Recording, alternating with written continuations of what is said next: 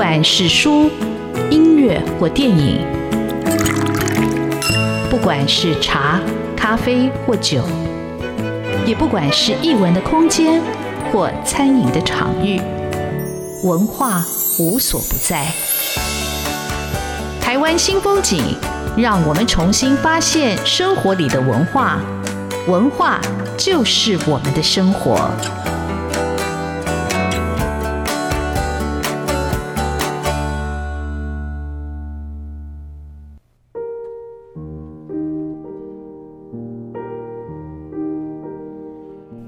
习惯猜测你入睡的时间，想象黑暗一点一点把你的脸庞包覆，想象一扇窗户变得更加寂静，想象你是影子，影子是你，那是没有解答的猜测。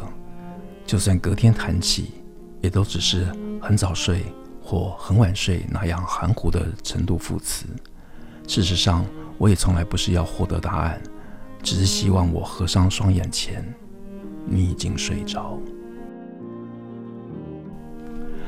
这段话出自在作家陈凡奇的新书啊，事实上也不是新书，已经出来一阵子了。但是我知道今年才有机会访问到凡奇。凡奇这本新书是在雾中和你说话，这篇文章叫《睡了吗》。呃，听说凡奇的创作最喜欢的主题，一个是下雨，一个是睡前，所以我就从这睡前来切入。我们欢迎作家陈凡奇，凡奇好，志峰哥好，听众朋友好。好，凡姐很高兴你来上我的节目，我一直想来访问你，因为我很好奇哦，凡奇，你好像好像当我们在看夜空里头突然的一颗星星，在文坛里头又有一颗星星，所以凡奇你是怎么样出现在这个文坛里头？我一直很好奇哦。通常一个作家出现，我知道哎，可能是文学奖，但你好像不是这样的一个过程。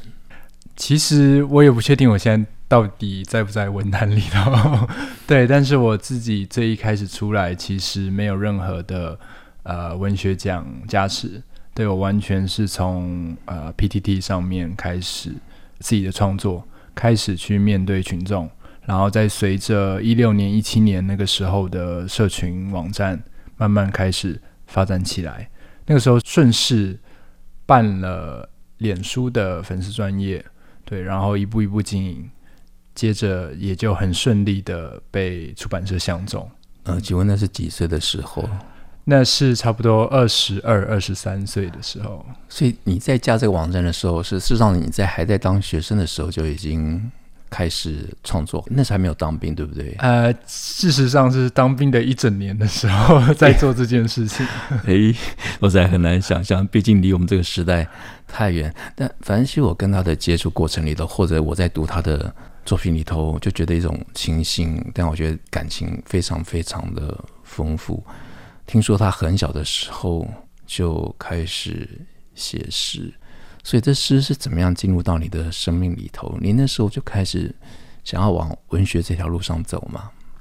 其实没有，好 像真的没有真的想象过。很小很小的时候写的那些东西，呃，父亲有帮我拿去投稿。对，然后当然是没有上，哎，但是我觉得那时候选择写诗，试着写诗，大概是也有可能是大多数年纪小的人对于诗的某种想象或者误解，觉得形式看起来好像比较松散，哎，不需要写几百字几百字这样子的尝试。对，那一直到后来在 PTT 上面的创作，我觉得最一开始其实也是尝试性的，没有一个很明确的标的。对，那尝试之后才发现说，哇，呃，现在其实很多的创作者他所写的东西，好像跟我过去所学的，呃，在更远的年代的创作者的语感、写作方式都不太一样，切入角度也不太一样，所以我就想，哦，那是不是今天我也有机会用这样子，也许是比较接近现代的写作方式，比较接近现代的语感，甚至是文化背景来去。写呃属于自己的作品。好，那你很小的时候就开始写诗，但是诗它终究还是一个问题。所以你有读过谁的诗，或者你那时候喜欢的阅读的一个嗯范围会是谁的作品，对你有一个启蒙的或者启发的一个鼓励吗？呃，我自己印象最深的应该是在捷运上看到的呃读诗的广告，对，就是捷运系列的那种都市。然后那时候是看到呃杜伟老师的作品，对，然后是写说在候车室的呃目送一个女孩的的诗作，对，然后诗作很短，所以那个时候对我来说有一个蛮大的震撼，是可以用这么短的篇幅，对，然后震撼到那个在通勤过程的我，对，就觉得哇。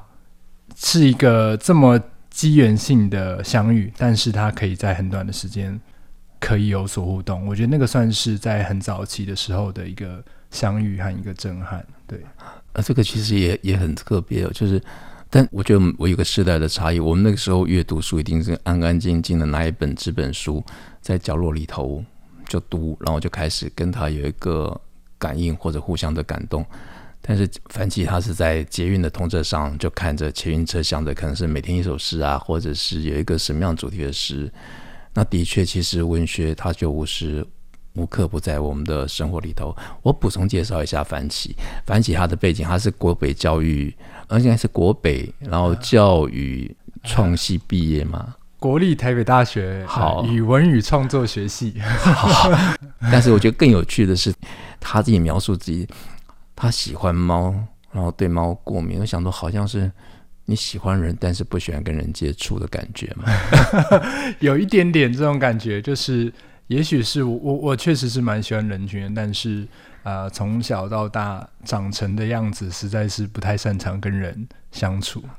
呃，但是你看你这么年轻，你已经出版了诗集，有下雨的人。那些最靠近你的，还有脆弱练习是散文集，还有风筝落不下来。是那我们今天要讲的这本散文集也很特别，在雾中和你说话。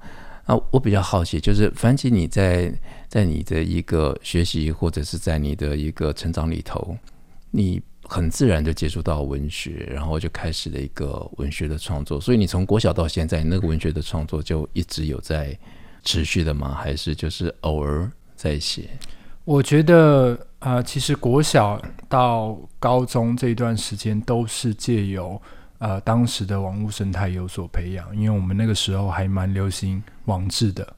对，那网志作为一种社交手段，大家都会想要让它有点内容，想要每天更新，所以就会想办法写些东西。但是这些东西。我觉得，甚至到大学毕业之前的诗作的尝试，这些之前好像都还没有一个很明确的创作的意识。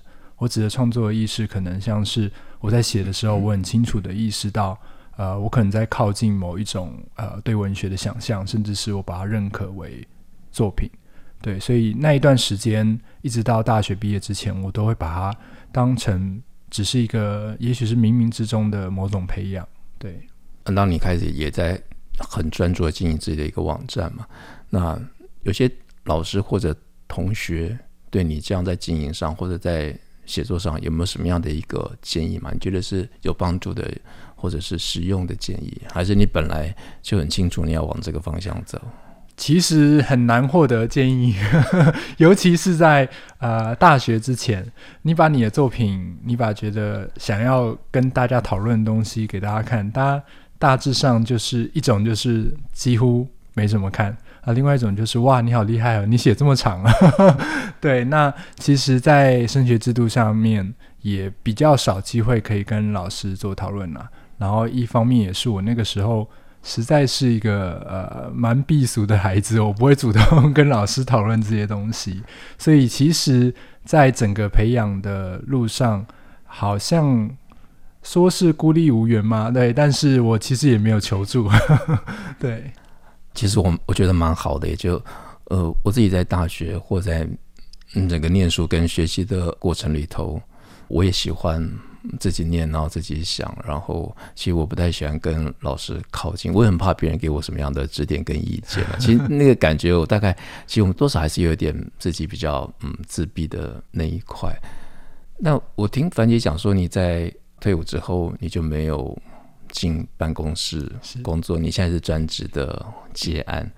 那我想问，就是说，那你的家人或者是父母对你选择这样一种生活的方式，他们有没有什么样的一个想法吗？或者什么样的期待吗？我觉得一开始是有一些摩擦的，因为老实说，自由工作者啊、文字工作者这两种身份，对于长辈来说都是有一点点刺激的身份。自由工作者是他的呃工作形态本身就给长辈们有某种冲击。对，那文字工作者的话，则是长辈们大概知道啊、有可能吃不饱，对，有可能不太赚钱。那啊、我自己刚好在第一本书出来的时候，人气还算蛮高的，对，然后很顺利的举办了几场分享会，然后分享会的样态都看起来都蛮好的，我觉得这一点有给他们打一些强心针呐、啊。但是其实，其实，在成为创作者之后的大概呃三四年之内，都还是反反复复会有一些讨论，一直到最近，我觉得这个讨论也越来越少了，感觉有越来越被认可。我觉得社会也在进步，然后我觉得职业的选择其实也也很多元。那我知道凡琪他其实也曾经想当过。艺人，但是你你的个性如果是这么内向，你也不太喜欢跟人直接的接触。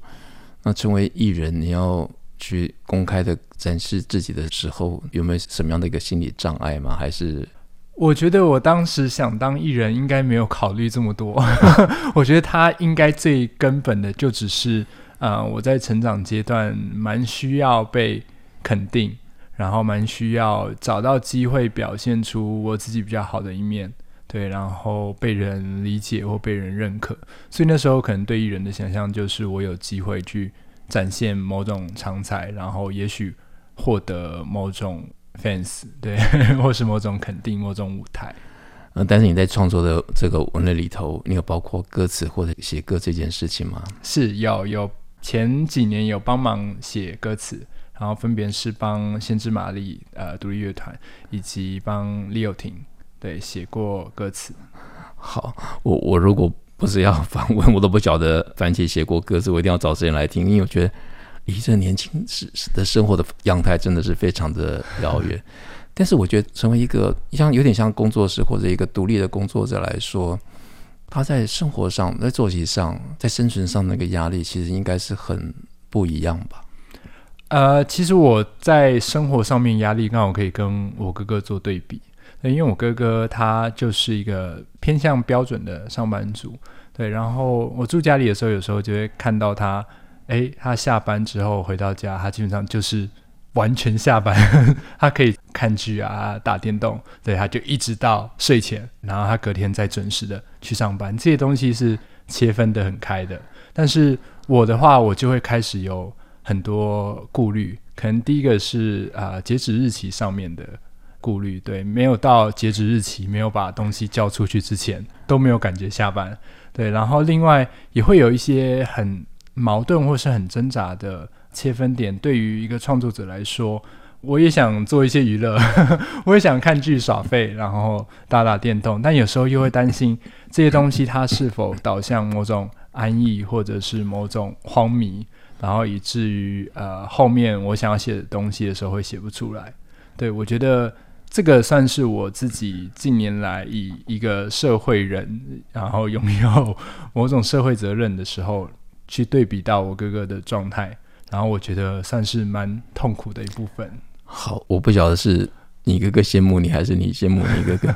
我们这里休息一下，我待会邀请樊琪来分享在雾中和你说话这本书的一个写作的过程，非常的不一样。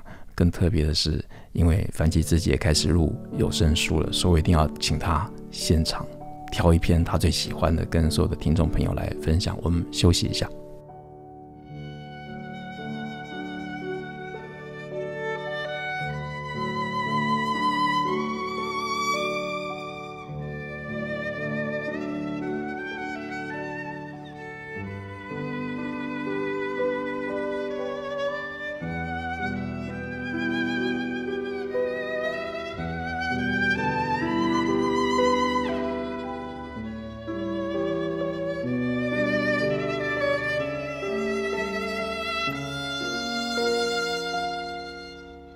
变少，听说月球正以每年四公分的速率远离地球，那么也可以说是月球最终会离开地球吗？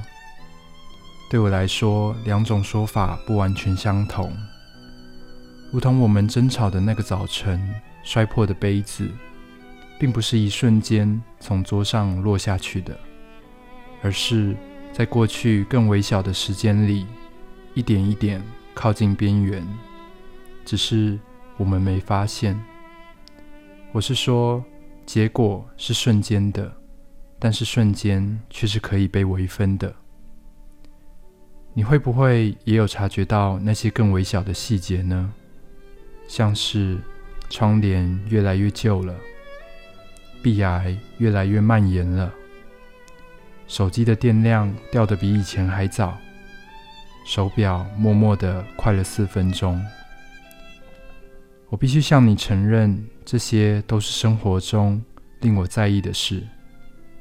每一次你躺在身旁，但我却失眠的时候，我闭上眼睛就能听见黑夜在掉落。把手搭在你沉睡的身体上，就能感觉你慢慢的往一个非常深邃的深处走去。虽然一到了早晨，你就会回来。可是我就掉进去了，接着需要花更多的力气爬上来。每一次，我都感觉自己正在远离自己。我不知道哪一天自己会真的离开自己。就如同人们常说的，不到清晨无法确定自己失眠，不到停止无法计算陀螺旋转，是一样的意思吧？事情都有结果。但是结果在哪呢？说不定在彻底离开的前一天，我就已经老死了。我记得我喜欢的电影《云端情人》里，Samantha 曾经跟 Theodore 说：“感情不像盒子会填满，爱的越多会扩张的越多。”照 Samantha 的说法，如果爱情是一个房间，它会是一个悄悄扩增的房间，你明白我的意思吗？我一直都很清楚，我们共处在这个房间里面。但是当我感受到房间扩大，试着要碰触房间的边缘时，我就必须和你变得远一点。那并不是谁的问题，可能更接近一种使命感，就像是某天我们突然决意。要出发到另外一个地方。某天突然对于天空为什么是蓝色的感到好奇。对不起，亲爱的，今天我仍然爱你，只是可能比昨天要少一些。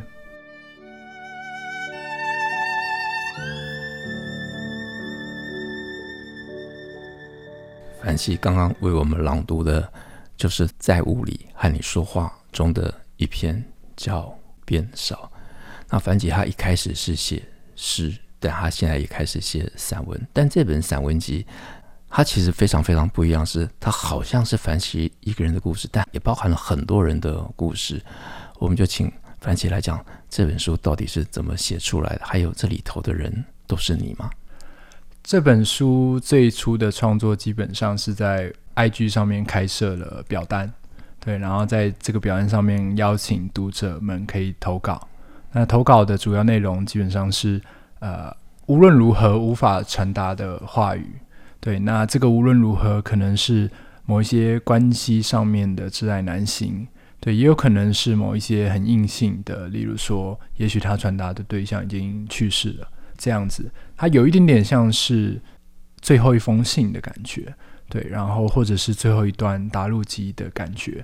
对，那读者们他们从表单里面投稿了这些内容，跟我大概的叙述前情提要，他们这一段关系是什么样子之后，就由我来经由我的理解去写下这些东西啊、因为我对于社群有一个想象，尤其当我的 follower 数变多之后，我曾经想象过说啊，我的作品会不会有一天也被啊、某一些过去的恋人也好，或者是我在乎的关系也好，他们可能看到了某一篇作品，然后突然觉得被感应到，或者是化解掉以前的某些心结。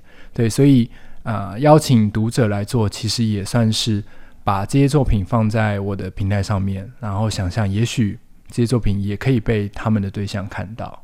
对，那刚刚志峰哥有说到说这些内容感觉很像是我的故事，我觉得。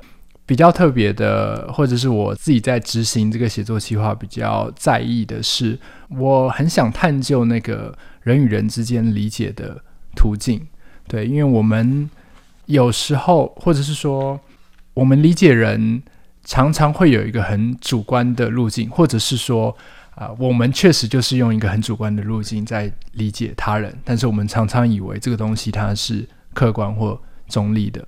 我们选用自己的经验去跟对方做媒合，对，然后讲出了好像靠近对方的话，但是其实那些东西都还是出自于自己，对，所以对于这样的一个现象或者是这样的一个状况，我很在意，所以我刻意的把这个事情强化，我刻意的在每一个委托的写作里面，我都清楚的意识到，这个就是很明确的从我的某个经验抽取出来。然后去跟读者的投稿做媒合，但是我在意识到这个之后，我有没有可能有机会，因为有意识到，然后有可以比平常更靠近的路径去接近读者，去接近另外一个人。嗯，其实说真的，当我开始一篇一篇读的时候，我觉得樊奇真的是非常的厉害。那这本书的文案上面有写说，这里是个树洞，对着他把想说的预赛的。一次说完，所以很多人就把樊奇的这个信箱或者 IG 这个平台当做一个树洞，去把自己心里的话、自己的秘密、自己的创伤、自己的爱恋、自己的想念丢在这个树洞里头。但是凡奇把它转化，转化成自己的语言跟主题。所以这么多的故事里头，其实每一篇它都有一个主题。那我觉得这是一个真的非常非常厉害的一个地方。比如说好几篇我看了就觉得，哇！他讲到恋人吵架，他就说：“呃，那你可能吵架的时候就不要用语汇，就说你可能当你转换一个语汇，或者故意用对方不懂的语汇，就会把吵架的能量或者是那个频率降低，是这个意思吗？” 是，所以这是你生活里头的体验吗？还是呃，算是生活里头可能听到的，对。感觉你是一个嗯，情感很丰沛的，而且我我觉得你对情感的理解特别有一种细腻。你这里的好多篇，比如说像一篇像前进必须是一种分离嘛？那你你曾经经历过这样的一个分离吗？还是嗯，我算是曾经有经历过年龄差距有点大的感情，对。然后其实我自己刚好本身就很在意这件事情，我蛮在意啊、也许是。身为一个自由工作者，他的进度本身就不是这么明确。然后这几年我又一直去检视同一个年龄层，甚至是再往更前面的年龄层，他们到达了什么进度？对，然后我有没有可能跟上他们？或者是我到底如果我继续走的话，我会用什么样的速度？对，所以其实这件事情本身，我自己生活就蛮在意的。对。嗯，我看这本书其实还有一个感动，就是这让我们想到小时候我们听那个收音机，收音机你可以去点播你想听的歌，好，这首歌送给谁，祝他生日快乐，或者分手快乐，或者主持人帮你讲出了心里的话，然后讲翻起自己就像是一个电台的一个主持人，然后分享听众的一个故事。那你的听友或者是你的脸书上的朋友。对于他们把自己的一个故事分享出来，他们读后的感觉，他们是更感动呢，还是觉得跟他们的期待有点距离？呃，都有，但是正面的回馈居多。对，但是也是有啊、呃，可能大概两三篇，他们可能会明确跟我说：“哦，我写的某一些作为，他们其实个性上完全不会这么做。”对，但是还是很感谢这样子。对，因为基本上他其实还是他们提供了一个原始的故事，你等于也进行了一个再创作。但是我觉得最厉害的是，你每一篇真的可以标出一个主题，我都不晓得，如果是我可以做这么多的一个分类。那樊奇作为一个独立的一个文字的工作者，其实那个压力是很大的啦。就想像村上春树写那个跑步，他必须要很有纪律，所以你每天也在这个写字的一个压力下生活。我觉得近几年来有渐渐的找到自己的速度，还有自己的规则，然后呃，也是在前几年的时候，也算是遵从村上春树那一套，我会自己划定一个时间给创作，然后每天做思考，然后这个东西它有一直维持到现在。对，那。呃，也从最一开始成为文字工作者，成为自由工作者的时候，大概知道啊，就是有淡季，还有旺季。对，有时候就是确实啊，一个月没什么案子，对，但是也不用这么的悲观，也许 下个月就会有一些案子进来了。那我会比较乐天的觉得说啊，如果这个月没什么案子的话，会不会其实就是给我更多的空间和时间去想更本我的那些创作？但我觉得有的时候，它可能让你稍微停顿一下，让你去充电或者在做思考，那个其实也是一个转进的一个空档。那凡奇即将还有一本新书要出版，这本新书的题目叫什么？它的内容又是什么？其实书名还没有确定。对，那它是诗集，它是继上一次的诗集《脆弱练习》，其实已经差了四年。对，那我自己觉得这一本诗集比较特别的是，它刚好经过了我们刚分享的那个在雾中和你说话的洗练。对，因为在雾中和你说话是一个刻意的投射以及人称的转换，所以经过这一本写作之后，其实我在后来的诗作，我也很在意这个人称之间的变动，然后还有我是用什么样的角度在描写我的感情，或者是。更以前的事情，对，所以我觉得我自己在准备这本诗集的时候，会觉得他的视角比以前还要更广一点点，对，然后距离比以前还要更远一点点，但是我是喜欢这个状态的。其实从凡奇的分享也可以感觉到一个作家的一个成长的一个轨迹啊，就是他还是会从自己出发，但是他的视角也会纳入更多。但我还有一个问题想要问：为什么在你的一个 IG 的脸书上，就是 “dying in the rain” 这个雨，到你对来说是一个什么样的一个意义呢？你这么迷恋这个雨给你的空间吗？或者一个心情吗？我觉得它可以回到第一本诗集的命名。对，第一本诗集命名“下雨的人”。那我自己在呃成长阶段，大概国中毕业、高中的时候，有一个蛮好的朋友去世。对，然后他在去世的那一天晚上是下大雨的状态，我又刚好是最后一个看到他的人。那从那一天之后，也许是我一厢情愿，对，或者是我的某种想象，我觉得我的某一些感性的东西从那里开始出发。对，所以后来我会觉得下雨天这个东西，它可以触动我进到某一个空间，或是某一个状态。下雨天它可能更。不像是某种气候，对，它对我来说是，也许是一个房间，也许是一张稿纸，对，让我走进去。也许是一个房间，也许是一张稿纸，这就是一个作家开始起步的地方啊！非常期待凡琦继续用更多作品来跟所有的听众、跟所有的读者朋友来分享。谢谢凡琦，谢谢志峰哥。